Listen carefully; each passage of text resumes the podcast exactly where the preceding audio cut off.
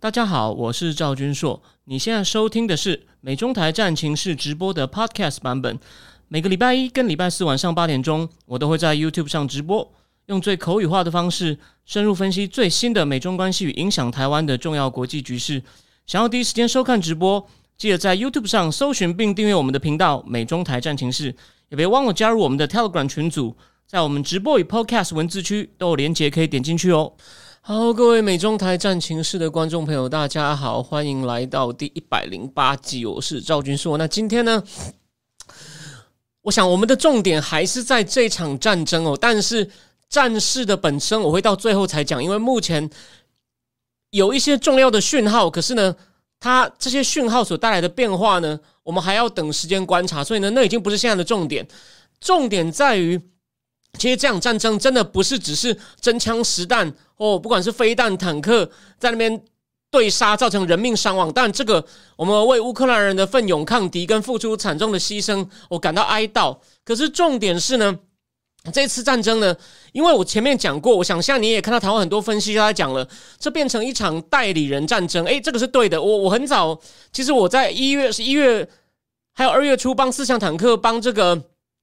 Now News 写文章的时候，我的标题都用到新冷战了。但重点来了，这边呢，我要保持我还是至少比其他分析家快一步的。我要提醒大家，虽然说是倒回去冷战的，可是呢，它是这种全球化的世界里面发生了冷战，所以呢，就是要剥离一些俄罗斯甚至中共已经融入全球化的的一些东西，要要剥离，所以呢，情况会更复杂，所以呢，也不能完全机械式的照套。那这个剥离全球化会有什么后果呢？很多高手已经讲了。那当然有一个非常引人瞩目的呢，就是美国，也就是甚至全世界最大的资产管理公司。为什么？因为它管理的资产规模已经达到十兆美金哦，十兆美金这是非常惊人的规模，跟中共的 GDP 差不多，应该是全世界大概排，如果是一个经济体的话，大概排第三、第四的贝莱德 （Black Black Rock） 的。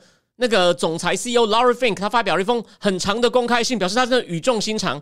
他分析的很不错，点出很多问题。那他点出的问题呢，到底会有什么后果呢？我会引用另外一个是美国一个非常有名的经济智库，以经济为主的。我之前我比较少讲到，但他其实很有名，叫做 Peterson Institute of Economics 的所长 Adam Paulson。他其实在美国的这种经济智库界或经济政策界相当有名。哦，他也。对这个问题做了一样的探讨，时间点差不多，我都怀疑 Larry Fink 是不是有偷看他的文章。所以呢，我们以他们两个的东西呢，先做一个综合讨论，最后我再补充一点哦我的意见。那讲完这个，讲完这个第一个话题之后呢，我们第二个呢，那我先讲一下全球化有没有终结呢？某种程度上会有些影响，会有不小的影响。所以 Larry Fink 并不是乱讲，但是呢，也有一些好处。或者有些东西不会变，那这个就是 Adam Posen 哦提醒大家的。好，那讲完这个呢，第二阶段我们来讲另外一个，其实有点相关的，就是中共的股市发生外资大举撤出的现象。虽然这个以前发生过，以前发生过，我等一下会举数据给各位看。可是呢，这次会不会 This time is different 呢？大家不要忘了，这是研究历史上的金融危机最好的一本书的名称。This time is different。那个呃，Carmen Reinhardt 一个。经济学家，不知道是投行出身的，跟哈佛经济系的 Kenneth Rogoff 两个人合写的。所以这次对中共来说，会不会是 This time is different 呢？我先跟各位讲，现在要下定论还太早，But 有一些迹象看起来，This time 可能真的是很可能 different，因为连我之前在节目里面反复推崇的 Rushir Sharma 那位又懂人脉也非常好。他写书啊，《经济学人》把他书内容称赞半天，都会说他太爱炫耀自己的人脉。他也见过普丁，也来台湾见过蔡英文等人。Rushir Sharma 呢，他也在《金融时报》刚发表一篇文章，他的意思是说，中共现在自身难保哦，所以呢，他完全是从经济面出发。他认为中共现在不一定有能力去撑住俄罗斯，因为他企图要讲中共内部问题，所以那个标题呢是有点误导性。他呢，就是说呢，他也也觉得哦，目前情况呢。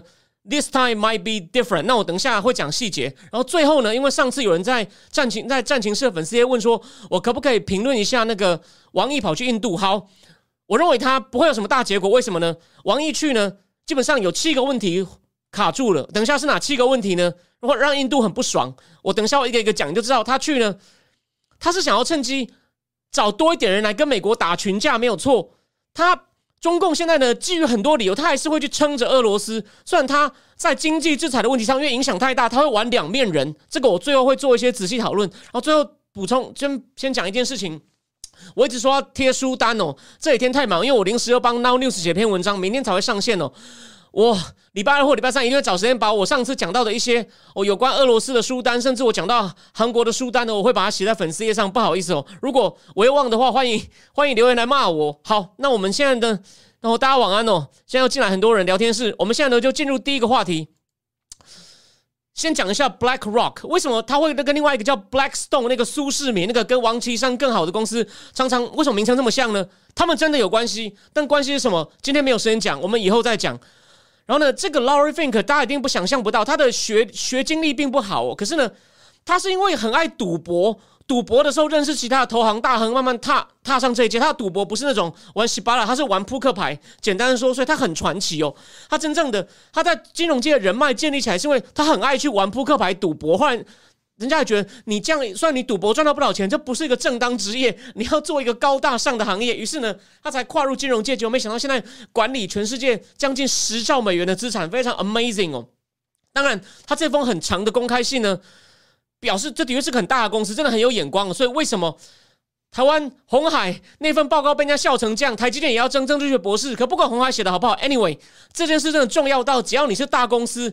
不可能，政治归政治，经济归经济，商业归商业。No，这些事情至少在当下已经无可避免的纠缠在一起，这种叫做 intertwined。所以呢，我们就来看看 Larry Fink 点出哪些问题。好，我先简单叙述一下他那封很长的公开信给股东公开信的要点哦。他说：第一，哎呀，这个第一句，他前面一段就是。我们为这个人命的伤亡吼感到难过，而俄罗斯侵略很可很很不可取，很糟糕。但是呢，他对于之前疫情造成的世界的冲击，根本就是雪上加霜。好，这虽然是废话，但是也告诉你说，就是事情不妙了，因为雪上加霜。再来呢，他就提醒大家说，过去呢，过去三十年来呢。这种贸易跟金融的全球化带动了经济成长，也减少了贫穷人口，没有错啊。中共其实贫穷人口减少，主要我看过正专家的统计哦，真的是中共减少的最多，所以这可以给他一点肯定。脱贫，然后印度也有一些，这两个就占了全世界。我们说全球化带来世界上很多人脱贫，其实。果实都会被中共吃走，因为他脱贫的人太多，所以看起来好像全球化非常有帮助。其实很多开发中国家哦不一定有帮助，或者是基于很多理由，只有很少数的人有帮助。这个呢，以后我们有一个这个付会付费的会员专区呢，我会引用一些很学术的大书，我们带着大家仔细读一读，为什么大部分的发展中国家并没有。像以前我们台湾就台港、新加坡、韩国这种四小龙，或像中共一样起来呢？这个呢，我们会开专题讨论哦。大家请大家期待，可能还要再一阵子。好，再来。而且他们的公司这个 Black Rock 贝莱德呢，也就是在三十四年前看到我刚讲的这些全球化的趋势呢，而且呢，他发现。投资者呢，对于所谓科技驱动的资产管理，可能就是用一些电脑啊、数据分析这样的东西呢，而成立的这个资产管理公司。那现在也积极响应全球要把俄罗斯孤立于全球金融市场的努力，并且呢，要帮助一些受战火影响的人群，还有他们公司的同事。哦，不过呢，他说，诶，他们真的为什么他可以讲的这么爽快呢？当然，除了企业形象以外，他的利益牵扯比像法国，我可能也会在粉丝页再写一篇哦。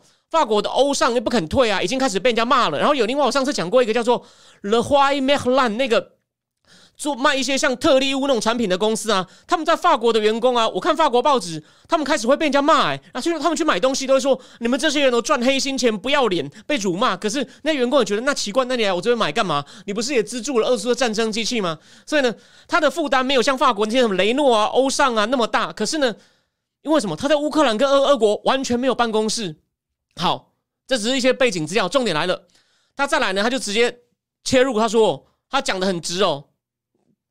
各国对俄罗斯做事情是发动经济战，这就是我说的，实际战场上那种实体战肉搏战会出人命的事情呢，暂时没有大的进展。所以，但最后还是有一些新的有趣的发展。我最后再讲经济战来了，因为这真的是就拜登政府。我说我我前面。我跟米乌拉平常骂他骂的要死，这次给他一点肯定，就是他这次下手真的很狠哦。而且呢，最夸张的，大家应该也注意到，我应该也提过了，资金市场就是这种机构投资人呐，哦，财富管理机构啊，还有公司啊，走的比政府这才还远，不用大家讲，都主动撤。当然有少数不撤的，就不是被耶鲁大学的教授做成一个表点名吗？台湾被点到三家嘛，华硕、宏基跟维新。但今天这个没有时间讲，我们改天再讲。所以呢，这个 Laura Fink 就说这件事因为多打经济战，民间比政府响应的还快，走得更远。所以呢，这完全是场经济战，而且呢，也证明他说我这证明我之前就说。Larry Fink 一月的时候发的一封公开信，有讲说，你能够参与资本市场，在资本市场里面募资、筹资、募资、筹资是一种特权，并不是一种天生的 natural right 哦。啊，现在呢，他这个特权呢就被我们大家联手剥夺掉了。那当然，当然，他在就要提醒他投资人，那提醒他客户安心，这很合理。他说，我们大部分的投资组合里面没有对俄罗斯的重大投资，除非有两种情况。俄罗斯想要根据指数投入基金到新兴市场，因为有些投资人是看，比如说 Morgan Stanley，他把俄罗斯的成股股市，俄罗斯的他选进去的股票的市值哦，占整个总组合的百分之五，那我就相应投百分之五到俄罗斯股市。他说，除非这种跟着被动投资的，或者是想要从俄罗斯的能源市场赚到钱的呢，要求我们，我们才会帮他投。所以呢，我们没有。就是大家放心了，我不会让你亏钱。这件事对我们生意影响不大，所以呢，出事以后我们能很快应变。而且他他再继续强调哦，在表扬一下自己公司，我们的投资平台跟商业策略呢，原本就擅长应对 uncertainty。而且呢，就是所以我们很很有韧性，resilient。而且他说，我们的韧性不只是应对这个所谓的突如其来的冲击，而是我们能够了解应对长期结构性的变化。哦，这个很屌哦。比如说，什么叫长期结构性变化？大家就记得红海那那份报告也说，我们是结构性分析，但是完全就是随便抄中共的新闻，中共那种帮俄罗斯洗地的新闻，抄一下联合报，联合报的立场大家也知道，然后就开始说。照他们的分析，到现在联合那个傀儡政府已经成了一个礼拜了哈，我只是讽讽刺他一下，这才是真正结构性，他那个完全就是应付主管的。哦，什么叫什么叫长结构性变化？去全球化、通膨、能源转型。所以你看哦，他认为通膨是 structural，所以这真的是很麻烦的。那我们继续讲，他说俄罗斯的侵略呢，还有跟瞬间两个礼拜内。被从全球经济脱钩，我不是讲吗？它几乎变弄成变成北韩，现在只是因为能源还放胎嘛。但能源大家也开始在抵制了，所以呢，它到年底就变北韩加伊朗。This is very terrible，所以后果很大，而且呢，不止大家会想其他事情，就没那么简单。如果只是俄罗斯开除球籍哦，你你变北韩也就算影响不小，因为它是全球第十一大经济体。可是呢，不止那么不那么简单哦。他说这个让全球让政府各个政府跟公司都在重新思考。我们我们是不是某些地方过度依赖他国？所以你看，这就是大家开始 generalize 这场东西的教训。大家开始检讨是，所以呢，还有我们目前一些公司，我们所谓的制造跟组装活动的分布情况。当然，这个是疫情之后大家已经开始在检讨，所以你看它加速了，又把这个过程又用更大的力量往下推。所以呢，各国除了看对俄罗斯的能源依赖，这个我最后会讲。拜登这次去呢，这这步算是对的。说我会多卖你们一呃一百五十亿吨的天然气，让你们加速摆脱对俄罗斯依赖。这个拜登政府做的是对的，我没有什么意见。好，那各国都在检讨对他国的依赖情况，所以各国都想把经济这种制造业的活动或经济活动呢带回国内或是邻国。所以他认为美国、墨西哥、巴西还有东南亚的制造中心会因此而受惠。可是呢，这种脱钩会拉高成本、降低利润，是不是这样呢？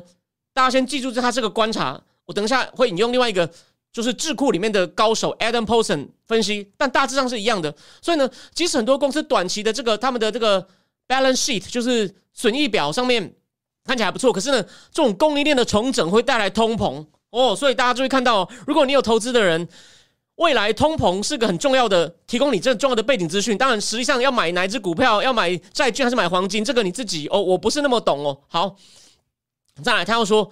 即使在战争爆发前，疫情已经造成，就说供应链带来的通膨，就说疫情已经引发供应链断掉，所以呢，已经已经有通膨了。那所以像美国、欧洲、加拿大现在都出现历史性的通膨。那所以呢，能源、食物的价格呢会继续往上涨，会伤害到低收入阶层，会不会引发政治动荡呢？最近不是有一本书，大家都介绍了那本价格效应哦，不是价格烽火效应，我上次讲错，价格像很多人都在介绍，我改天可能会再把它读完，我再跟大家分享一些内容。这个伤害到低收入阶层呢？Adam Paulson 后面哦，他也呼应了这一点。好，那再来呢？谁更难做？央行，他说因为战争跟随之而来的就是战争，因为俄罗斯战争，他们的能源真的占全世界很重要嘛，能源巨人，所以呢，俄罗斯这这等于是你看到。它不但是冷战，而且呢，它引发类似像当初第二次石油危机，第二次石油危机也是因为战争嘛。以色列跟阿拉伯打，阿拉伯国家就好，谁支持以色列，我就不给你石油。所以呢，美国那时候也害美国，美国尼克森被逼到让美金跟黄金的汇那个固定的固定固定汇率脱钩，引发一波通膨。这次呢，不但有这件事情，而且还有要从全球化往后退，所以更麻烦。大家要把俄罗斯跟中共在全球化的位置。可能开始剥离，中共还好，但俄罗斯已经瞬间被剥，中共现在有点进退两难，这个我最后才会讲。那所以呢，央行呢，这是央行几十年来不曾遇到过，因为央行在过去呢，只要遇到情况不对，就就降息、降息、降息，降到零，哦，学日本一样。可现在呢？央行都现在什么两难？你要拉高利率来对抗通膨，但是如此就会牺牲就业跟经济成长，还是忍受通膨以维持低利率中做选择？所以呢，各国央行也很难做。啊，最后呢，他有提到一件事情，有趣的就是他谈到了一下数位货币。他认为各国也在思考我们在货币上的依赖性，比如对他国货币的依赖，或是对实体货币的依赖。所以呢，他也提到美国联准会已经在开始研究发行数位美元。他认为哦，这要趁这个，就这个。因为这个战争呢，它会更加加快研究，然后甚至就推出。为什么呢？因为如果设计的好，数位美元能够促进国际交易的这个清算的过程，减少洗钱跟贪腐，还减少跨境交易的成本。因为有很多海外工作的人转钱回家会更方便。再来，所以呢，他说 BlackRock 在研究数位货币稳定币。稳定币就是指发行的那些加密货币有跟实际上的美元啊或者日元啊挂钩或，以支还有支撑这些数位货币后背后科技来来。帮助来帮客户看我们要怎么样能够在这一块上也获利，所以最后还是讲一下生意经。好，最后还有，毕竟它是大公司，能源转型这么样的话题，他不可能漏。他就说呢，战争也引发能源上大家也要做调整，像美国呢想办法增加石油、天然气的供应，亚洲跟欧洲对煤炭的需求明年会增加，那这样的绿能转型就会放缓。但是呢，他认为这只是短期，就短多长短空长多，对绿能转型长期来看会加快往绿能转型。这个后面 Adam Posen 也这样讲。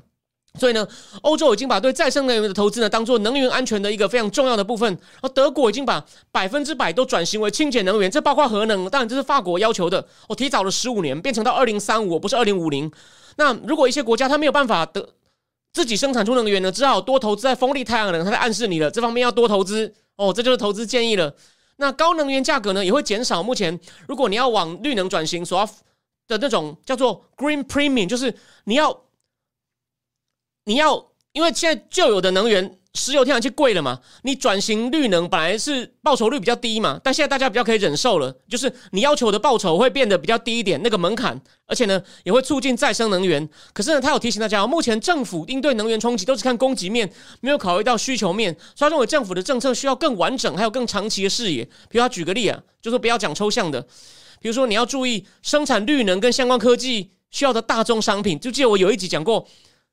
刚果，刚果那个钨矿，还有另外一种东西，刚果的一些矿产对于绿能转型非常重要。那没想到，Hunter Biden 的公司竟然帮助中共公司从美国公司手上抢抢夺到控制权，然后生产的钨矿也变得不安全，工人受伤隐藏。所以你们发现这个东西非常重要。有兴趣的人可以去看十二月有一集连有 Hunter Biden 那一集《纽约时报》的精彩独家报道，而且呢。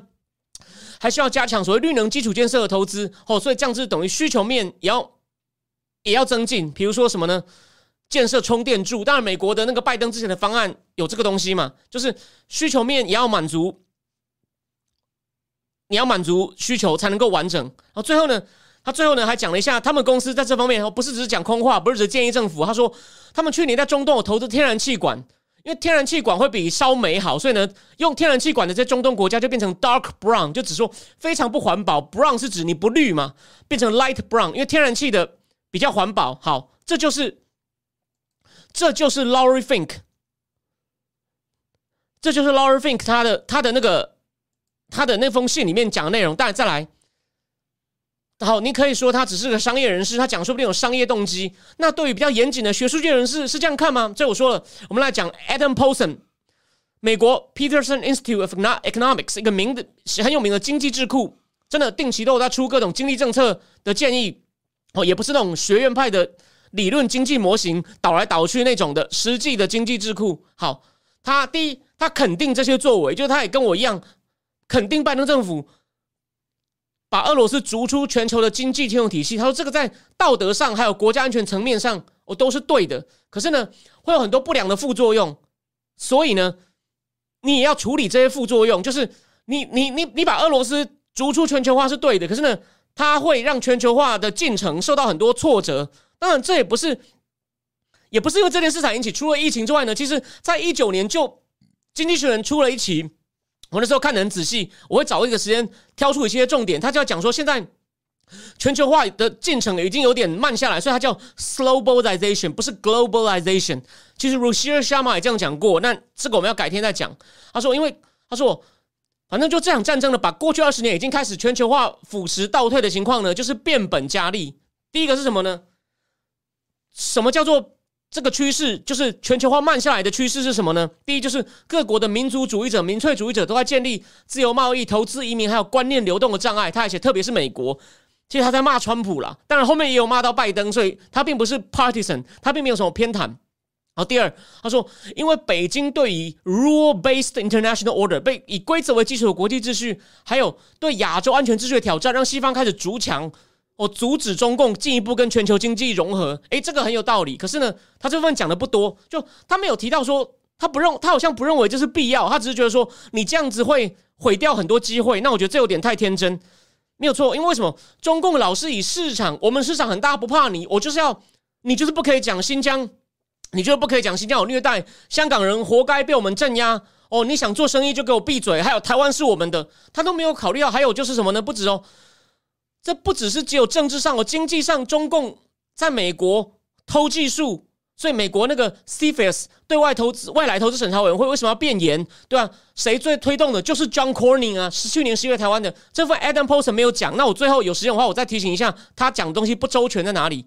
所以呢，这两个趋势呢，因为这场战争就加速了。为什么呢？因为虽然北京不敢违抗西方制裁，这个我最后也会补充哦。北京会玩两面人哦，这我前面已经讲过，现在果然发生了。但现在，但他不愿意明白跟西方站在一起，会让西方变得更反中共，所以呢，会会想办法开始把它割裂出去。所以呢，习近平现在真的有两难。那这个问题我们最后再讲，因为这这这问题非常 tricky 哦。再来。各国会更害怕西方这样动不动的祭出制裁。虽然说这次制裁是有道理的，可是谁知道下一次的制裁，西方是出于私利，或者是幅度更夸张、难以预期。所以，的确，《华尔街日报》有个专栏作家叫做 Water Russell Mead，就是前几年中共疫情的时候说中共是东亚病夫，就被中共抗议的那个人，他也是提醒哦，在联合国谴责俄罗斯的一百三谴责案弃权的三十几个国家里面呢。其实这三几个国家占了全世界一半的人口，所以他为什么这么多国这些，所以说占全世界一半人口国家，他们不想要看到你可以这样子去经济制裁他。他说，因为他们很怕将来会弄到自己身上啊，因为这些国家也有一些问题，跟俄罗斯的问题一样，他很怕被西方同样拿来借口将来对付我，所以他们虽然反对俄罗斯侵略，他们也反对侵略，可是呢，西方的处理方法让这些国家很不安，所以这个 Adam Poulsen 也提醒了。我再来，好，第三个第三个问题呢是什么呢？俄罗斯受到的经济打击，还有西方开始斩断俄罗斯的能源依赖，会让各国呢更寻求自立。你看，就跟上一个有关嘛。既然这样，我也开始做准备。Mila 在二月的时候，还是这三月的时候，有一篇免费阅读的文章，他也在讲说会分成集团，没有错。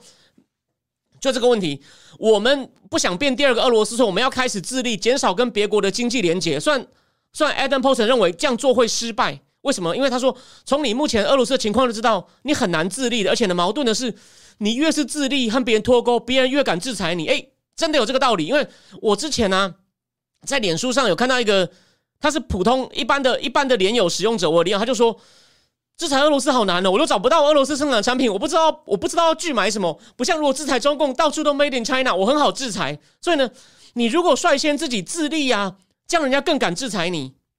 我这这个这个观念，大家想一想，其实很有道理。所以呢，他说，就算没有用，很多国家呢，还是会继续往这种自立的方向去。所以呢，Adam Post 也认为，就跟 Mula 之前讲的那篇文章一样，世界经济由此会开始分化为集团。第一个当然是由美国领导的，然后呢，中共也领导一个。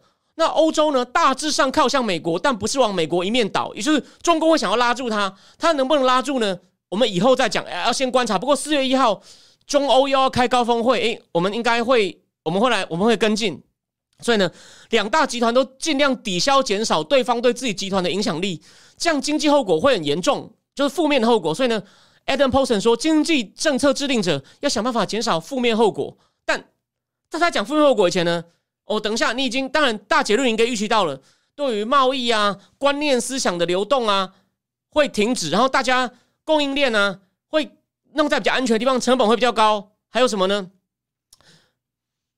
那个，因为现在乌克兰、俄罗斯没有那么多粮食、能源出去了，所以呢。比较后进国家、发展中国家也会受到影响。那等下，这个我再细讲。但这个你你已经大概自己推一推得到。他说，但第一，他先让大家，但后面有两个，他先讲一个比较不会受影响，叫国际金融秩序。你就想为什么呢？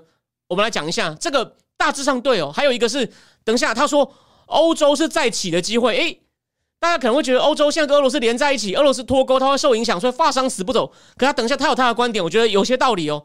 那我先讲第一个，他说为什么国际金融秩序不太会影响呢？他说。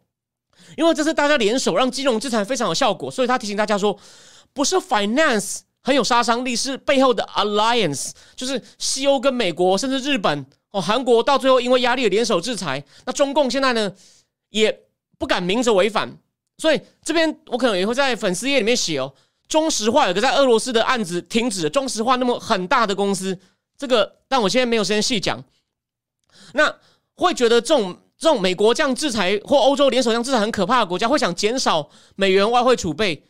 他说：“但这样没有用，因为如果你因为害怕美国制裁而想分散风险，你把外汇转到欧元、人民币或黄金呢，也没有用。为什么？他说：因为啊，那些可以把欧元或黄金或人民卖给你的国家，如果你被制裁了，他们也不敢卖给你。他如果卖给你，他就违反了，也违反了美国制裁，那他呢就会受到二级制裁。所以呢。”没有用，他意思说这个制裁是天罗地网，你跑不了的，所以呢大家不用担心金融秩序会受到太大影响。诶，不尽然哦，中共中共现在就被扫到了。那这是我们第二个话题，我们等一下再讲。好，那 Adam Paulson 在也也也提了一下这个数位货币哦，他认为这问题很简单，数位货币呢，你一定要配合政府制裁，不然你会流失用户。如果你现在呢，为了想赚快钱，帮忙规避制裁，会换来更多政府直接禁止你，或是让你的地位很边缘化。然后呢，他也认为。人民币要变成新的储备货币很难，哎，但现在有一个非常顶尖、非常厉害研究美元最最有名的一个，他其实是政治学家，他研究美元的国际地位，说美元是嚣张的特权的一个伯克莱的政治系一个研究经叫 Barry Ashgren 最近出了一个报告，我不知道什么时候会讲，那报告很长，我要花时间看。他是认为人民币的现在的氛围分量有变大，那我前我上一集不是也讲了吗？沙特阿拉伯考虑要用人民币买油，可是。Adam p o s o n 意见不一样，所以这个我们以后会再讨论，甚至在付费会员里面呢，我们来读几本大书再来讨论。他说，人民币要变成新的储备货币很难，为什么？因为国内，因为它国内的货币管制，太严有资金、有资本管制嘛，你钱汇不出去，所以如果你为了逃避被美元制裁，你换人民币，等于是躲掉美国制裁，但被中共的管制政策制裁。诶，我觉得这个逻辑是对的，所以人民币一直没有办法国际化，这是他要克服的问题。好。那再来呢？他也认为啊，目前以中共的经济状况，不太可能放松管制，不然会像二零一五一六人民币大举外逃。没有错，我第二阶段话题会回到这，会再继续讲这一点。所以人民币最多变成什么？只有小国或是国际孤儿国家用的货币，像伊朗啊、委内瑞拉。OK，但是呢，而且他提醒，不过他有提醒大家哦，如果经济上我们会继续朝这种两极分化的趋势越明显，那么在在金融上的政策会跟军事上安全结盟。靠近的趋势会越明什么意思呢？他说，他他这个 Adam Paulson 以前研究过拉丁美洲跟南亚，像印度、巴基斯坦这种国家哦，他们跟美国安全合作越深呢，他就会把他的汇率本来是浮动，可能是对一盯住一篮子，变成只盯美元。所以呢，金融到最后还是背后应该要跟跟军事有一定的关系。所以呢，有没有发现以前是各学科各研究各的，虽然这几年有一些交融，可是呢，那种交融。我这个是真的是，我认为我现在还算有资格讲，我算是半个专业，算我表面上是个业务。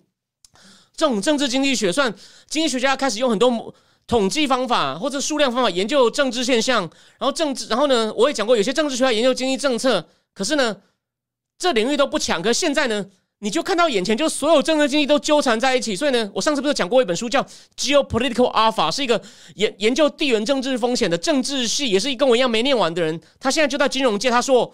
政治风险本来就是应该从，他就说从这几年开始就要从二零一六开始就要，你就是你不能说这只是一个忽然的冲击，这本来就是应该你要平常考虑的。那现在这个情况更证明了这件事。好，题外话回来，他就说，但是呢，在实体经好再来就是大家想到的，他认为哦，他讲完这个金融的话，他就讲说，在实体经济上，经济上的互相连接减少，分成集团的话，各国就说一起成长。比如说有几个火车头带大家冲，像中共之前带动很多发展中国家，这个。无可否认，尤其在本世纪的第一个十年，中共带动跟澳洲买铁矿啊，跟巴西买铁矿啊，哦，那个跟委内瑞拉买石油啊，各国一起成长的趋势会降低，哦，那创新也会降低。为什么？因为人员交流、产品竞争的空间变少了。那国内现有的那种优势地位厂商会要求各种保护。那家庭跟公司做投资报酬率会降低，所以呢，因为市场开始分隔，不像以前全球化的市场了，你完全可以到处逐利。好，这是这是一种很重要的提醒哦。然后他要说，你看看现在的供应链就知道了，各国为了避险，会在比较安全的地方打造多余的供应链当做保险，就经济上这是不划算的。这我前面节目好像也讲过嘛，为了应对疫情，一些日商在中共境内呢。他们也开始研究，如果这边封城，哎，在上海今天哦，这种鸳鸯锅式封城，浦西封，浦东不封，还是浦西这种呢？大家就要应对这风险嘛，所以会开始弄一些多余的供应链啊，这个就会增加成本，跟这个 Laura Fink 讲的一样。还有呢，他说如果美中变成各自一个集团，那么呢，不处于竞争，就会变得没有那么有效率，哦，消费者不会得到更多元、跟更可怕的产品。但是呢，这个我倒觉得哦，中共他知道美国比他强，所以他一定会想办法。保持一定程度对外开放，去学好听一点学，但有些是合法的学，有些是借，哦，有些是透过合法的收购人家拿技术，甚至去偷抢。所以呢，他把虽然中共一方面有些地方防的很严，他就是故意我可以防你，你防不住我。那 Adam Paulson 完全忽略这个点，哎，这就是我提前告诉你，他一直说全球化不好，可是这是有你你全球化必须要做一些防堵，是必要之恶。好了，最后 Adam Paulson 是有讲到一些，虽然有跟我讲的东西类似的，我们最后再讨论。然后他又说，如果产品是卖给政府，那在受到政府特别保护的情况下，会会会有可能浪费跟诈领补助，因为争取政府不要你的竞争减少了啊。中共不就这样搞吗？Peter n a v 的经济侵略报告里面一直讲啊，政府采购案不公平啊。所以呢，修正全球化有必要，并不像 Adam Post 讲，一定都是退缩。就说你只要强调注重美国，就一定是坏事哦。这是 Adam Post 考虑不周详的。那他还会说，很多公司会以民主主义借口争取政策政策优惠。这个我同意啊，然后他就说，他就说这个在川普时代呢就大行其道，在拜登政府呢现在言辞上呢也一样表现出这一点。他认为这两任政府呢都对国要在美国制造呢弄出像像宗教一样崇拜，但拜登说怕票掉，我倒觉得他本来背后其实是有群众比较注重像 Adam Post 这种比较注重全球化的人在撑他的。不过他们也知道要有票，要有票，所以呢你要把那些当初失业工人就是跑去支持 Trump Democrat 拉回来，所以呢。他们所以，川普跟拜登唯一有两个东西，这两个东西也是一体两面：拒绝加入区域贸易协定，主张制造业回流。这他们其他这是唯一一样的。其他你看，移民问题也不一样，健保问题也不一样，绿能能源能源问题更是南辕北辙。然后呢，对于川普支持保守的，就反对支持主张那种同性恋权利哦，堕胎问题也是，这枪支问题也是，所以看到一大堆那。甚至表对中共呢，人家说是两党共识，其实他们用的方法差非常多，所以呢，其他东西几乎都是反的，连对中共政策可能都不如这个国内美国制造哦有共识。好，他就说，他就他就讽刺说这样是不对。他说你一直注重国内制造业要回流，我认为这有一定道理哦，这点我没有那么同意。Adam p o 他说。你真正应该注意的是，类似第三级产业，还有支撑第三级产业的整个这种产这整个产业链的贸易，你要促进这些贸易呢，才是重点。或为什么？他说你这次能够制裁俄罗斯这么成功，就是因为这种第三级产业、服务业，还有它背后的网络，网络里面的人大家都全部都同意不跟俄罗斯交易，啪就把它弄出去了。哦，中共也不敢去救，因为中共怕自己会被第二级制裁扫到，所以他认为你这样一直强调制造业，这是一个副作用，他觉得。不应该这样。那他最后，你不能只是骂，你有什么解方吗？他最后有提出一些，我们最后再讲。然后他又说，全球化倒退也会不利科技发展，因为全球的科技社群分裂。从政治上，他说，因为以后呢，从政治上来看，有很强的动机，会确保只有盟友才能分享科技成果。所以，川普时代不是要弄一个干净供应链网络吗？诶，这个倒是对台湾有利，对南韩有利，对中共不利。那这个虽然这这这个并不是说一定是坏事，虽然他讲的很负面。而且，当然要说，而且呢，你设了政治标准以后呢，到底有些科技有没有军事敏感性？你你会从宽认定，然后呢，就会变成有很多莫名其妙的限制。他认为是这样，所以呢，你看他一直在提醒大家这是坏事，但我认为这不是坏事哦，所以这方面我没有那么同意他哦。然后他又说，全球化套对整个世界经济的所谓的资资本报酬率、资金报酬率会下降，对哪个集团都一样。为什么？因为市场分隔了，你不能因为那边，你因为不能因为那边有些东西报酬率很高，你就过去投，可能有国家安全的考虑，而这个没有错。那我认为这是个必要之痛，也没有什么好批评的，因为反正就因为之后要去哪边投资会有一些限制，所以呢，让你投资多元化，还有你。你呢？平均报酬的这种上下限呢，都会，尤其是上限会收窄。上他是这样认为。然后呢，因为你担心这种地缘政治风险跟民族，还有你的民族主义情绪，会让你比较想要在国内安心的投资，或去买一些政府或其他公部门保证的债券。政府也会以国家安全名义，还有一些财政金融稳定的名义呢，推出一些措施，鼓励人们买公部门的债券，就像在暂时一样。其实俄罗斯已经这样做了。他意思说，将来美欧呢也会这样做。嘿，再来。他讲完这些是缺点哦，再来他忽然话锋一转，提醒大家，但有一个亮点，就是谁会因为这次战时战争受贿呢？这跟我们现在短期看到欧洲必须要跟俄罗斯进行脱钩，受伤很重不一样。他说，欧洲会集体发行更多公部门债券，之前都各国发行，所以说那个欧洲五国发太多啊，最后呢跟德国、法国银行欠一堆，所以后来德国、法国就一定要叫他们削减支出，一定要还我们钱。那你要他们削减支出，就会造成更多的破产。倒闭，所以呢，人家就越锁越穷。那就我没有时间仔细讲，但有一本书叫《房间里的大人》，写的非常好。写这个过程就是德法等国完全不给他们比较弹性的方法还款，就是硬要把它，你要削减支出，我管你对你后续的经济成长影响，你就算削减支出，把钱榨出来还我。好，他说呢，欧盟如果更团结，能能能。产生出更多的成长机会。好，比如说现在嘛，以德国带头，欧盟各国都要增加国防预算跟更多公共投资，来减少对俄罗斯能源的依赖，没有错。比如说这个天然气接收站呢，很多国家都还很少，最多是西班牙七座，法国四座，法国现在也要再盖。然后呢，意大利、葡萄牙三座，还有很多国家就一座要再盖，这就是一种诶带动。好，这些投资如果能发动效果的，能发挥效果的话，就会终结欧洲搭美国、中共便车换取经济成长的机会。你记不记得我讲过，不只是欧洲，德国最严重了，不是讲了吗？他把他的国家的命运外安全外包给美国，所以省下国防经费，能源外包给俄罗斯，出口外包给中共。那他现在呢，开始在国内投资了，不要都外包给国外。所以呢，诶，这是一个好事，而且呢，这样的世界成长就多了一个引擎。那这样世界整个经济的波动呢会变小，所以这确这确实是好事。而且呢，之前就是我刚才欧洲五国成长太快的经济体呢，累积太多债务，但德国跟其他少数几个欧洲消生产过剩的经济体又不消费，为什么？德国他们法律规定他们有个债务刹车器，所以呢，他不太能够赤字预算，他不太能赤字预算。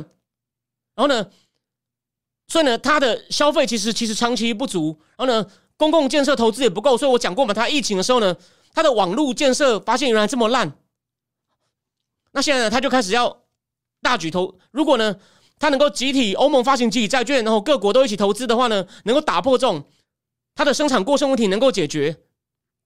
所以呢，这些呢，当然它本身是对欧元区有益，可是呢，它也会让欧元更稳定。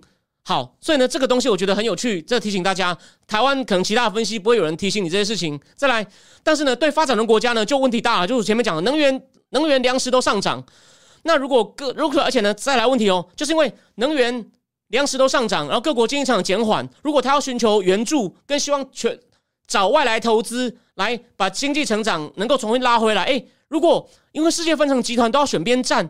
那民间部门成长的机会就会变小了。你不可能又找美国来投资，又找中共来投资。哎，哎，这个这个，你有没有想过？哎，我觉得这个这个提醒很好。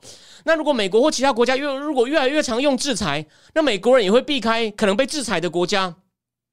哦，因为拜登不是很爱讲人权吗？他如果以人权为名去制裁一些国家，那这样美国会避开，那那些国家就没有机会得到美国投资啦。这其实有道理。而且呢，他提醒我们，之前的疫情啊，对开发中国家的疫苗捐赠不够多，让他们的成长受到影响。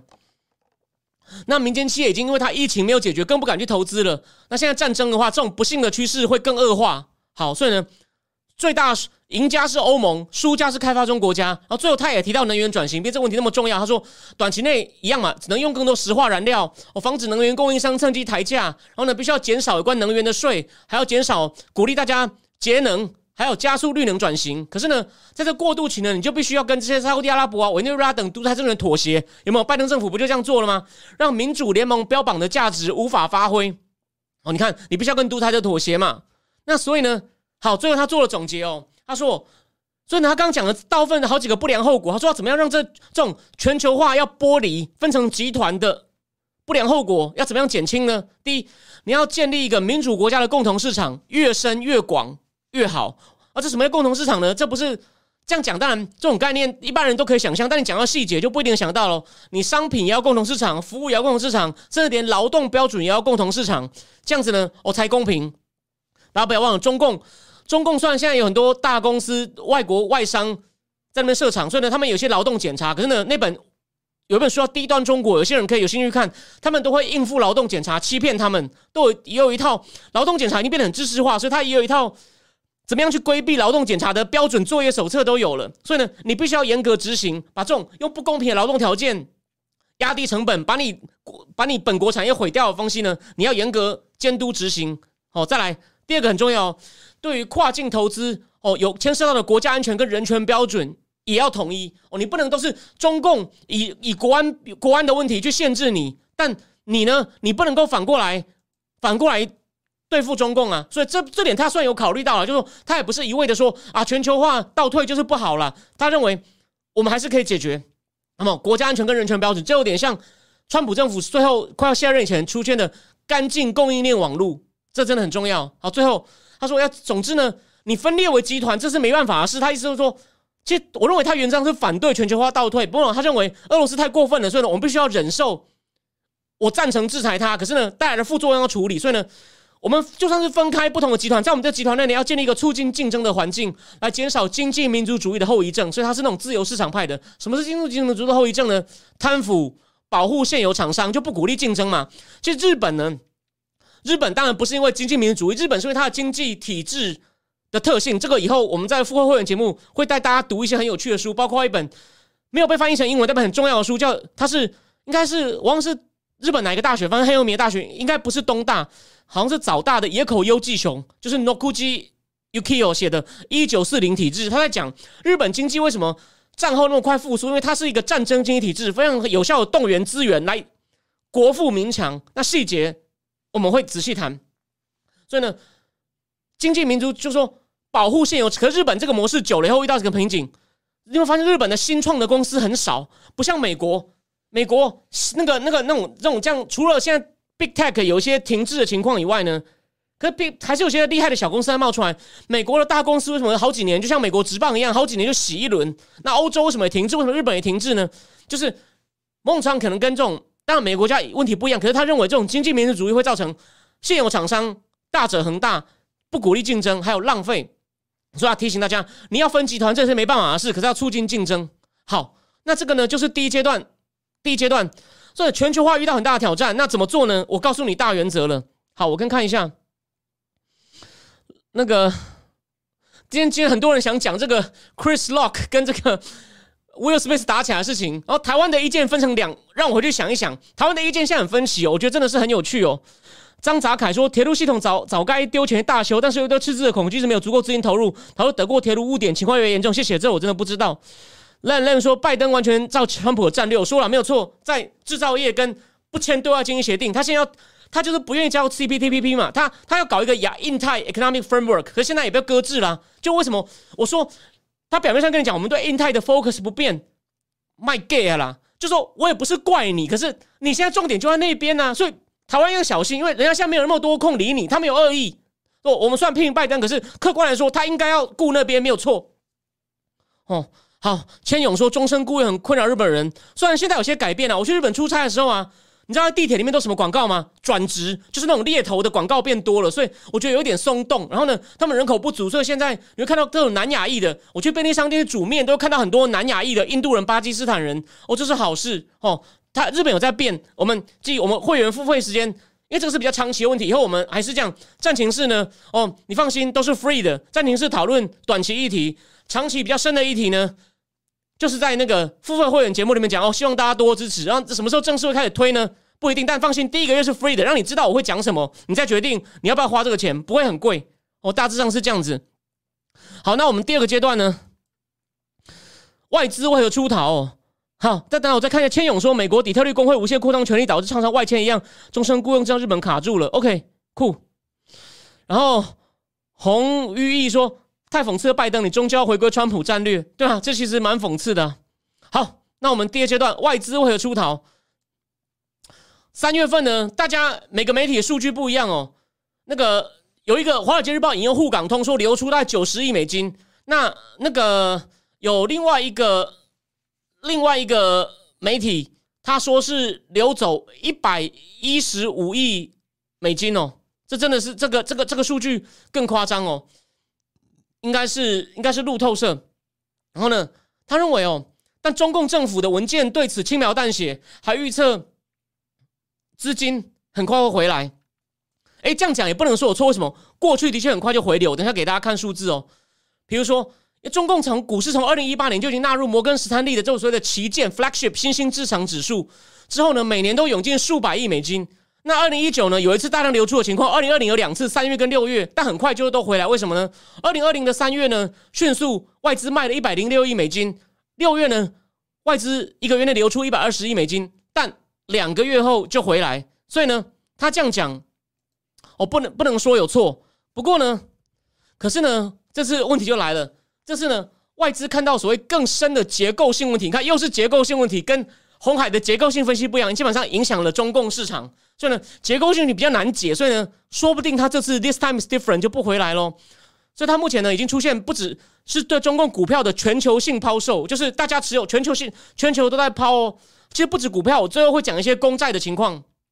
而在去年十二月呢，外资手上总共还有六千多亿美金的股票跟债券，这其实这其实不少哦。好，那我们先来看几个大的：恒生指数、恒生科技指数，还有跟恒生科技指数包括成分很像的这 NASDAQ 这个金融中国金融指数。我前面也讲过的，恒生跟一年前比掉了百分之四十五，NASDAQ 的中国金融指数掉了百分之五十八。那现在呢？至少英文媒体认为很难反弹，除非他们看到这些令人担心的结构因因素都不见了。那这这个新闻最早是谁先提出来的呢？是一个叫做 International Institute of Finance 的一个经济主，应该是首席经济学家叫 Robin Brooks。他认为啊，是俄乌战争唤醒了。之前觉得不会开战的投资人，那他知道怎么想吗？这有点像池鱼之殃哦，因为他们现在问什么问题呢？他说市场上那些参与者跟我这种对细节不懂，只是看一些大局的人不一样。他说我们之前搞错了俄罗斯，我们以为他不会打，诶，因为我是只看大局的，我就跟你讲一定会打。他说那我们既然看错俄罗斯，我们现在是不是其他东西也搞错了？所以呢，中共他们之前本来装作没看到，或者觉得这不是大问题，他们现在都怕了。简单说就是这样子，所以呢，他们觉得现在要快点撤。而且呢，我给大家看一个图哦，大家等我一下。你看到没有？这是三月的数据哦，他们数据就平均起来，你看哦，这是中共人民币，这个降至一百一百个 billion 哦，这是一百个 billion，甚至你看有时候说好几天还超过，但平均都接近每天平均流出大概五亿美金，你乘以六，每天流入大概流出大概三十。流出大概三十亿，流出三十亿人民币，差不多是这里，平均大概是这里，但还有几天是正的，哦，这真的很夸张。他说，所以说平均每天三月平均每天都流出五亿美金，那当然墙内的报道呢都把外流归注于什么联准会升息嘛，但问题是联准会升息不是应该大家都离开新兴市场吗？这个好像这个尝试，他说其他新兴市场钱在流入哦。所以你要凹说是联准会升息，不是哦，并不是流动性不足，大家都要回美国去赚那个利差。No，而且呢，有这个沪港通以来，从二零一四以来开始哦，他说你平你每六个月每六个月看呢，差不多都有五个月外资在买，买很多，卖比较少，而且呢，单月资金流出很少，超过三十亿美金。我再给大家看一下第二个图哦，有没有看到？这是长期的哦，你看，就像这个沪港通显示的嘛。绿的都是买超买超买超，哎，只有少数，只有少数。你看，可是这次你看，现在忽然拉一根这么长的，有没有看到？所以呢，这是短期的吗？这真的是很夸张。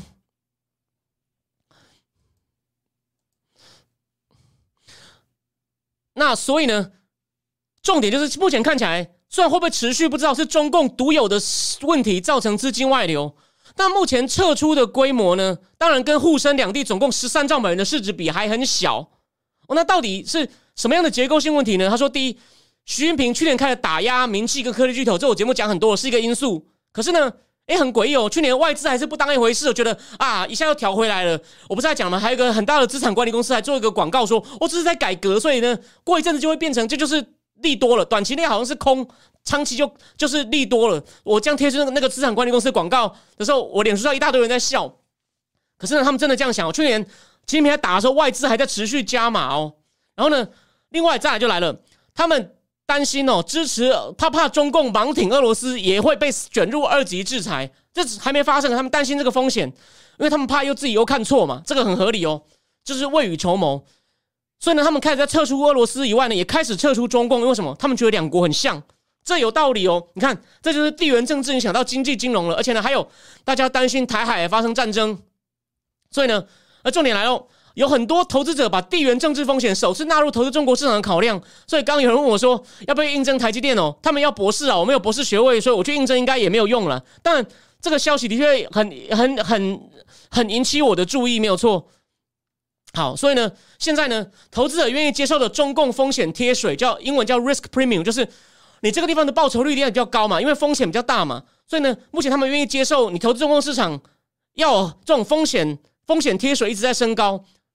因为你你要求的报酬率在变高，所以呢，因为达不到嘛，所以呢，为什么大家开始减少，把投资规模开始缩小？而且呢，只要乌克兰战争拖延，这是我最后会讲的，只要乌克兰战争拖延，这个风险贴水就会持续上升。那你以为这样就完了吗？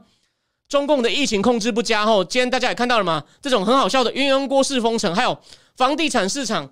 三月二十二，恒大已经表示，你看他的财报交不出来，他也说我们的现金二十，大概相当于二十亿美元的现金被银行扣住了，所以外国投资者想完了，我们投资拿不回来了。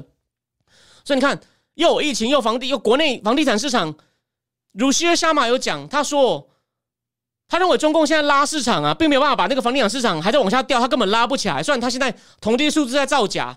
哦，然后呢？等一下，我还在补充。如谢下马又提出几个令人担心的数据，我最后再讲。所以呢，目前英文媒体认为哦，中共政府呢会必须改口嘛，所以他三月十四、十五不是大跌吗？外资也大撤嘛，刘贺出来安抚嘛。我有一集讲过嘛，中概股还有救吗？我就我那时候不是听大家说，好像刘贺一讲，有些人就开始说，哦啊，美安应该没问题，他会来救。我说你千万不要这么天真啊！那个具体投资哪一个股票，我还是不能告诉你。可是大环境，你以为刘贺这样出来胡两句就没事吗？小心呢，所以他们会改口嘛，说我们支持中概股赴美上市哦，我们减少打击科技巨头，房地产市场会重新宽松。但如西的下马说没有用，我等一下告诉你证据。还有呢，他们会以自我检测的试剂，还有辉瑞的口服药丸对抗疫情，所以呢，一切都会变好，很有用吗？现在先不要讲太早，但我在提醒大家哦。好了，是有人还算乐观，高盛认为哦，长期呢，我们对中共市场呢还是要加码，认为长期对中共的股票需求不受影响。花旗认为。目前很便宜的中国股票呢，是一种战术性机会，就是我不主张你开始全面加码，可是有一些跌太深的呢，你就赶快趁机买一点，哦，赚点这种跌太深反弹的财。可是呢，目前这个资金流出的数据呢，哇，那个英文媒体提醒我们，他他现在只看到市场公开交易数据，没有这种机构投资人，就是 qualified foreign institutional investor 的数据。然后呢，我刚刚不是讲那些是股票数据，连中买中共。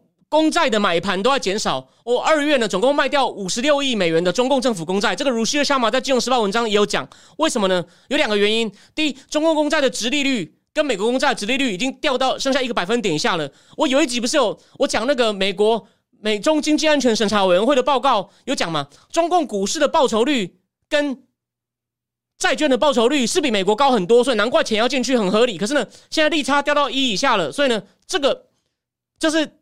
无利可图，我就走。第二，他们觉得俄罗斯政府会抛售中共他们持有的中共公债换钱，是这样的理由，他们开始在抛抛中共公债了。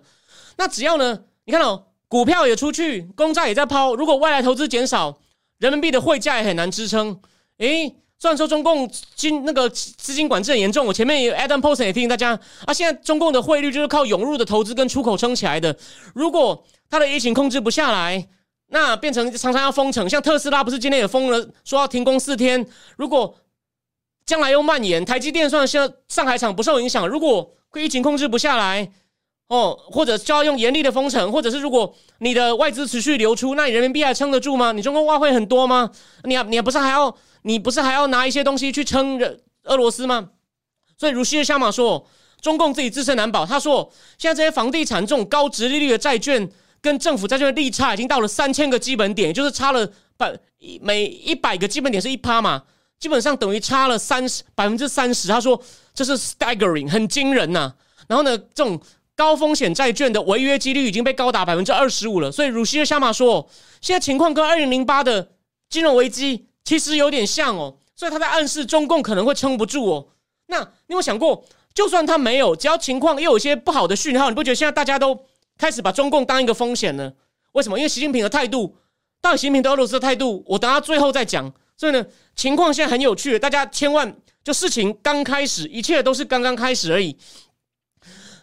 中共靠刘贺出来继续安抚大家就有用吗？我认为大家可以看四月它的金融会不会再继续往下掉。大家继续往下掉。呃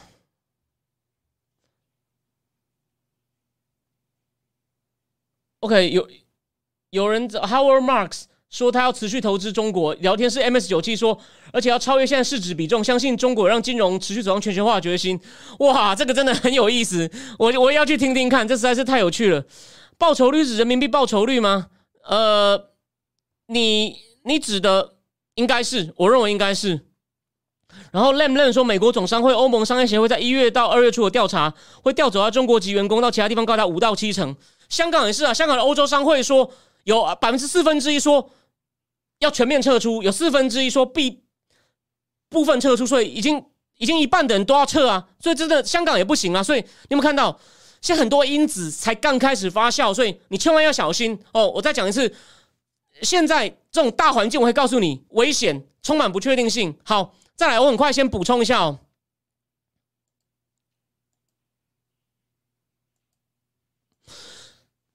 中印二三协议有可能吗？其实他去有，他说有人说他去有七个点，很多都让印度很不爽。我很快讲一下，第一，他是要去邀请他哦，七八月参加 BRIC 金砖四国高峰会。啊现在你不觉得这实在是没什么意思吗？那他希望印度能够亲自来给他面子，可是印度想要加入安理会，中共都还不支持他，所以呢，他说印度没有很爽。第二，你中印两年前发生冲突，王毅对这个冲突呢也没有表达遗憾，我，也没有也没有也没有也没有表达一些善意，只说要用长期观点看中印发展，而且呢，在中印有争议的地方呢，好像有六百多个村子，他好像在两百多个村子建了一些军事设施，变成军民两用村哦。他所以说，印度其实对此很不爽，觉得中共没有诚意解决。当然，第三就是中共想要跟印度讲说，我们一起多买一些俄罗斯的东西，我们趁机捡便宜，就是想要成立一个中印二轴心。印度的确有些行为，他跟他也不需要被中共影响，他跟俄罗斯本来关系很好嘛，有买了防空飞弹，他现在也说用卢布，要用卢布，用印度的卢布去买俄罗斯的那个石油，而且说要跟他建立一个换换货币的机制。所以，Modi 有些在挺他，那中共想说，对对，我们一起来挺。那这个呢？也许哦，也许像也许有一些机会成啦，就是王毅的目标。可是我就说了嘛，印度会卖中共这面子吗？他们有些其他东西卡着，像好像去年呢，中印中印二好像三国也有个有一个也也有会固固定开会哦。去年他们就一直要帮那个，就是一直要帮他宣传中共的冬奥。可是呢，中共冬奥又派一个在中印边界参加中印战争边境冲突的一个人当。火炬手让印度抗议，所以呢，中共还是一直搞小动作。他老是觉得印度人好像给你一点钱打发你就听我的，但印度人其实很有脾气的，他们也很注重自主。所以 Mula 认为印度会变成更自主，这是有一定道理的。好，第四个，他说我现在有印度有三万个在中共境内的自费生哦，因为疫情没有班机回国内。在中共境内生活陷入困难，然后中共都不帮忙。他说这次他也要跟王毅反映这个问题，但这个问题真的是小问题。我我平常我要不是看了一个比较特别的 source，我也不知道这件事。再来，阿富汗问题，中共你看又搞小动作，他有开他自己想要成立一个南亚版的 Quad，但排除印度，中共找了尼泊尔、哦斯里兰卡、巴基斯坦来来，还有什么像伊朗来讨论阿富汗问题，就不让印度参加。为什么？他不想让印度的势力深入阿富汗，这样这样印度也很。也非常的不爽，所以你有没有看到有这么多？还有 Kashmir，克什米尔印巴在争什么？哦，我我我我我之前研究过，但现在有点忘了，因为真的这这这个这个不是今天讲的重点。中共在，反正重点就是中共在 Kashmir 的问题上偏袒巴基斯坦，所以这是边巴老问题。你又偏袒，你又偏袒你的巴铁，所以呢，虽然印度自己本身有诱因，也想要趁机在经济上跟中共一起撑俄罗斯，可是呢，他中共去中，他不会因为中共叫他，他就会听。为什么？他跟中共本身的冲突还很多，所以呢，王毅去呢，我认为王毅好像有点很傲慢，就是有便宜要捡呐，自己自己自己放聪明一点，然后呢。我们之间的冲突哦，就看长期，又又跟他们打太极拳，这样子其实搞到就是，所以呢还好，就是这三国顶多就是基于利益互相利用一下，但是呢不会变得很铁，因为中共跟印度分歧也太大。简单说，我回应一下，表示要我评论一下这件事的人，就是中印本身有太多冲突，对吧？你想看王毅，比如说去说，你可不可以不要再禁止我的 A P P 啊？你想印度会答应他吗？类似大概就是这样子。我谢谢，印度是卢比，二二跌台卢布，我真的讲错了。我讲错了，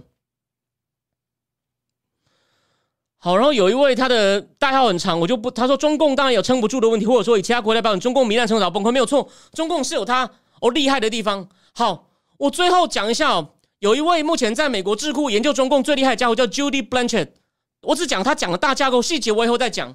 他就说他在华盛顿邮报发生发了一篇文章，他说中二呢，你先不管他知不知道普丁要打哦。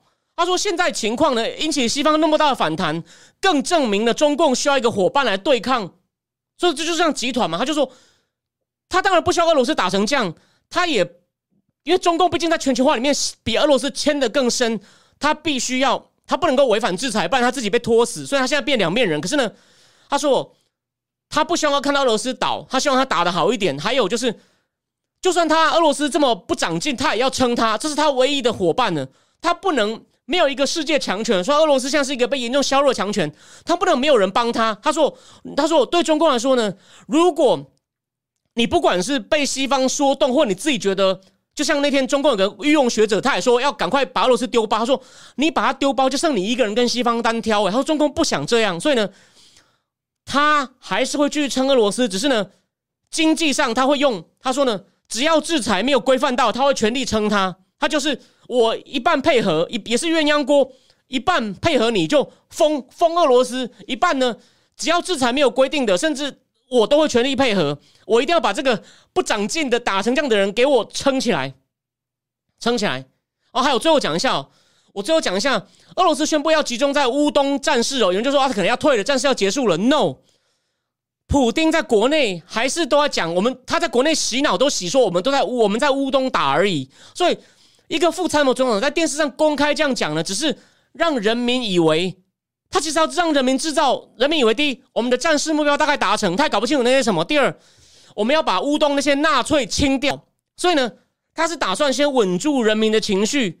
那其他地方呢？我这边补充一点，他在基辅好像还有另外一个北方那个 Chernikov 切尔尼戈夫。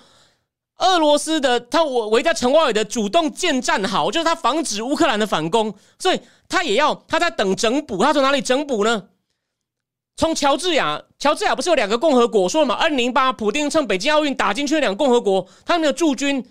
他已经要那两个共和国出人来帮忙，叙利亚不是也有人吗？还有那个华格纳佣兵集团，大家不是都讲吗？他在调人过来帮忙，国内那种年轻的义务役倒霉鬼征兵的也要来帮忙，然后甚至弹药啊或什么，现在可能就跟中共要嘛。那没有制裁，中共可能也给啊。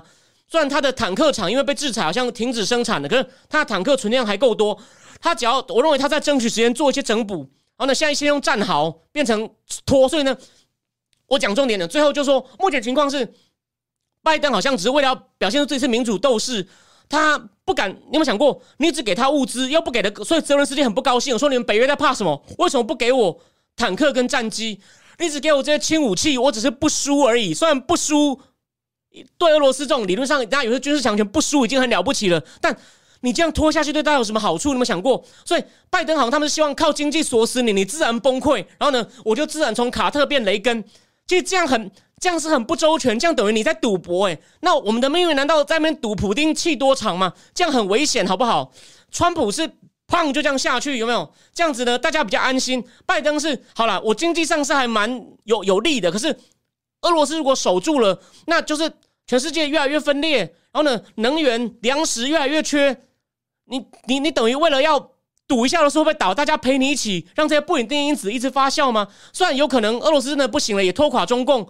那那不叫好大一盘棋，那是你你真的是命有够硬，赚到就很像你当初躲在地下室就选上总统一样啊。所以问题很麻烦，你呢脱口说出要普丁不应该在位，今天连那个严泽雅社长都在脸书上批评你讲的那么铁，结果呢你连战机跟坦克都不敢给人家。真笑哎呦！你你是要干嘛？把他打小人吗？还是希望泽伦斯基神功附体，变成钢铁人，一个人打把俄罗斯军队十万人推回去？所以呢，美国的政策还是出现很多不一致。你有没有发现？而且呢，就像普丁某种程还撑得住，他只要撑得住，中共也有机会上下其手。你美国就是要把精力放在。欧洲这没有错，可是你就顾不到印太，所以呢，拖下去有很多不利的因子。他们刚刚我讲的经济上的长期，我讲的很仔细。我现在提醒你，短期内，只要你让普丁有机会继续拿他剩下的老本出来跟你对搏，其实对全世界很多东西都不好的。问题在这里。泽伦斯基问我说：“小学不学英文，学俄文，这个赵大怎么看？”啊，就变成一个集团嘛。那俄罗斯虽然有一定的科技实力，可是你想想看，冷战的时候，中俄的科技实力还是远逊于西方啊。所以常常要去偷啊！陈柏宇问说：“俄俄俄印度跟俄国关系很深远，没有错。冷战时期的确是这样子。你有兴趣的话，其实有一本书就在讲这种这种三角关系的。我们以后会员节目有三角关系，有那种讲美国，一有讲有对对，有这种三角关系的，有讲美国、中国、日本的，也有讲印度、中共、美国的。有兴趣，我们会员节目，我们以后会员收费节目会仔细有机会仔细讲。”然后有人说中共好像很能煽动印度内部分裂主义，哎，有人说红海之前的工会抗议就是中共支援的左派工会，印度媒体有讲，我好像在节目里面点到一下过，因为台湾媒体没有去跟进。然后廖元明说印度有本钱，他就跟中巴不好，这一点美俄都马吃得开。然后痛痛说拜登想用过去越战失败经验理论来拖垮俄罗斯，有可能。然后有人说拖下去当然有好处，这样给俄罗斯放血，同时也给中共放血。可是你用这样拖的，就是你你你有点。平约就是有很多不确定因素了，你你你拖下去，他对他不好，I agree。可是他情况越不好，他越会作乱。你有没有想过？我反过来问你，你你讲的我不反对哦，我不反对哦。那位 ADX 先生，所以啊，好，再等一下。哦然后泽伦斯拜登应该学威尔史密斯给普丁一记狠狠重拳，没有错。我的我的看法就是这样子。OK，所以呢，好，不知不觉九点零六了。好，我把我今天讲的，就说目前拖下去真的不是好事，所以美国应该要硬一点，美国美国跟欧盟应该要再硬一点，让俄罗斯知道我跟你硬拼。你有没有想过，北约加美国那个经济，甚至背后相应的军事实力是苏联的二十，呃俄罗斯的二十倍？诶，大家硬碰硬，怎么可能会输？你不要一直怕他用核弹。我不认为他用核弹，当然我这不一定对了。这样讲要负责任。人家说你你能负责吗？你能保证吗？我当然不能保证。但是 I don't think so. I don't think so. 普丁宁可自己关起来当皇帝，然后呢，他只要能够自己不会推翻，把内部变北韩，他不会跟你，他跟你硬碰，他可能就他连北韩都没得当，他变接下变格达费变海山。如果他要硬碰，你想他会选什么？我变北韩算鸟鸟的，我还是土霸王啊！我跟你硬碰。我就变海山变格达费，所以这是我的最核心的推论，不一定对，我供你参考。当然，王 B B 说逼虎跳墙没好处，让习大可能一打台湾，这也是对了，这也是对。然后陈俊义说，中国已经中国已经各地煽风点火，对啊，对啊，习小胖一定也是啊，哦，趁机来了。然后，要你们记过也门也门的呼体组织，那就是伊朗啊，伊朗也被鼓动了，趁机伊朗支持的呼体。青年军、反抗军往往沙特阿伯一直打，一直一直一直丢飞弹呢。所以你有没有看到？你不下决心，世界就越来越乱，经济也越来越不好，然后呢，通膨越来越高，不确定性也越来越高。你真的要这样吗？为什么不下定决心，秀出你的 muscle？就像就像，我觉得 Will Smith 那样是有些争议了。但是你把给普京一拳，这时候没有人会说你坏坏吧，或说你霸凌吧？OK？哦，这是我的观点，欢迎大家哦，不同意见可以再再讨论。Kevin 问我说：“我认为我要在伊朗协议强硬吗？现在我我认为，我认为他们是这样子。我认为某种程度，如果你要多一点油，你放它可以。可是呢，你不能够其他伊朗如果漫天要价，你不能答应。你要说你可以照我条件放，比如说伊朗说你要保证以后的政府不能违背，你就说。”不要讲这件事情，因为以后我们是民选政府，我们没有办法跟你不一样。然后还有，俄罗斯说你不能够趁我可以跟伊朗交易哦，你不可以说你制裁我，那你要说不行，俄罗斯我还是要制裁，就伊朗你要照我规则玩，如果不要，我还是我宁可不要你的油，这才叫做霸主啊！这是我大致上的想法。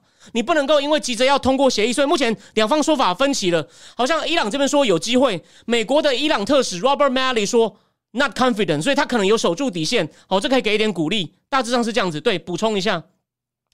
M Y 有说，欧美在等民意沸腾那样出手才要选票，有可能，有可能。但拜登现在都把自己塑造成一个民主斗士，所以呢，美国一些右派一直骂他嘛，说他想炒作战争。我认为这样有点不公平，因为第一，他没有自己打，但是他会想要尽量把战争转化成对自己有利，这是不然不然不然。现在，而且美国现在的确有人说，为了因为普丁害的，他都说哦，对，有一件事我忘了讲，最后讲，两个礼拜前，人家问拜登说，油价，他说我们现在能做的事情不多，油价会继续涨。为什么会这样？拜登说：“因为是普丁坏的。”哎，美国人民就比较能忍受了。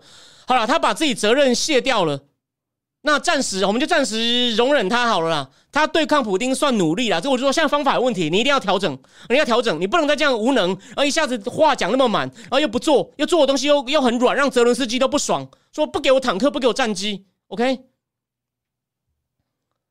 哇，王军先生，你说我就是个台独分子啊？呃，随便你，欢迎你来。欢迎多支持，欢迎你来骂，没有问题。我这边，我们这边有民主，我们这边有民主，你你讲没有问题。然后有人拜登能重回川普车里，是当下主流民意会支持，这也有道理，这也有道理。呃，无所谓，我觉得他，我我我我我让他们有一定表达程度自由，他只要不要乱洗版，我不要不要骂太难听的脏话。我们跟你们不一样，主张台独也是一种民主自由，OK？对。哦，对对对，我最后提醒大家一件事哦，老布希打赢波斯湾战争，就克林顿一句 “It's It's economic stupid”，他都会落选。所以你认为他可以靠战争就逆转吗？如果国内经济恶化，所以拜登你要想清楚，你拖下去，你以为可以当战争英雄，躲掉其他责任？想太美，老布希会做梦，会提醒你说赶快醒醒，好吗？好，今天就讲到这边，非常谢谢大家，我们礼拜四再见，晚安。